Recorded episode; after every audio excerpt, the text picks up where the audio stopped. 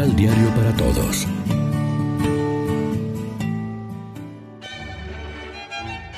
Proclamación del Santo Evangelio de nuestro Señor Jesucristo, según San Lucas.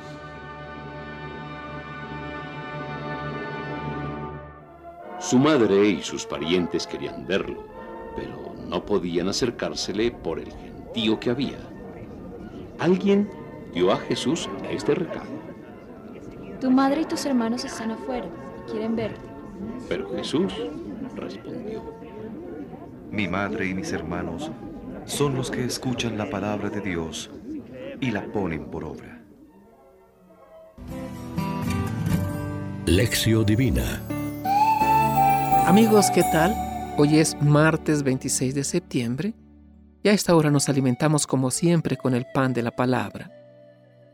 El templo no era lo único que se reconstruía en aquel tiempo, pero era el mejor símbolo de la identidad histórica de Israel. Por eso, el relato nos habla de cómo se reorganizó el culto y la celebración de la Pascua. Era la gozosa vuelta a los buenos tiempos de la alianza con Dios.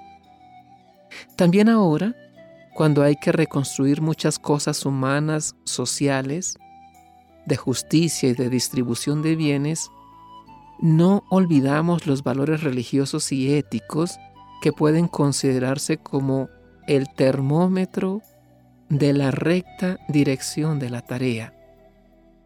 Ojalá también hoy se eleven voces proféticas como las de Ageo y Zacarías que se nombran en la lectura de hoy y que leeremos en días sucesivos, que inviten a nuestra sociedad a recapacitar y a no dejar perder los valores que constituyen nuestra mejor identidad humana y cristiana, y no solo los materiales.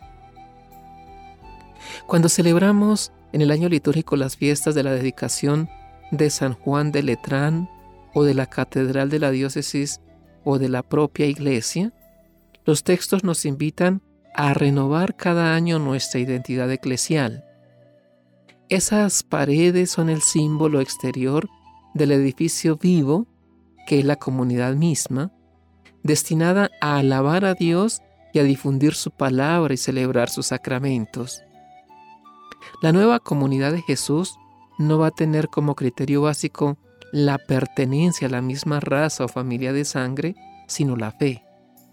Ciertamente, en el pasaje de Lucas no podrá entenderse esto como una desautorización de su madre, porque el mismo evangelista la ha puesto ya antes como modelo de creyente.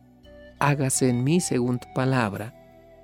Por el contrario, es una alabanza a su madre en la que Jesús destaca no tanto su maternidad biológica, sino su cercanía de fe. Nosotros pertenecemos a la familia de Jesús según esta nueva clave. Escuchamos la palabra y hacemos lo posible por ponerla en práctica. Muchos, además que hemos hecho profesión religiosa o hemos sido ordenados como ministros, hemos renunciado de alguna manera a nuestra familia o a formar una propia para estar más disponibles en favor de esa otra gran comunidad de fe que se congrega en torno a Cristo. Reflexionemos. ¿Estamos dispuestos a dejar nuestras comodidades e intereses personales para pertenecer a la familia de Jesús? Oremos juntos.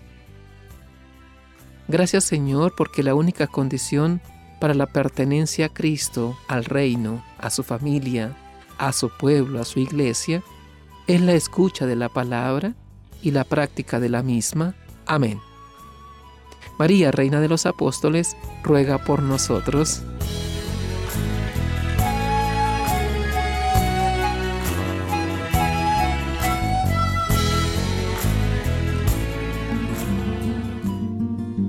Complementa los ocho pasos de la Alexio Divina adquiriendo el emisal Pan de la Palabra en Librería San Pablo o distribuidores. Más información www.sanpablo.co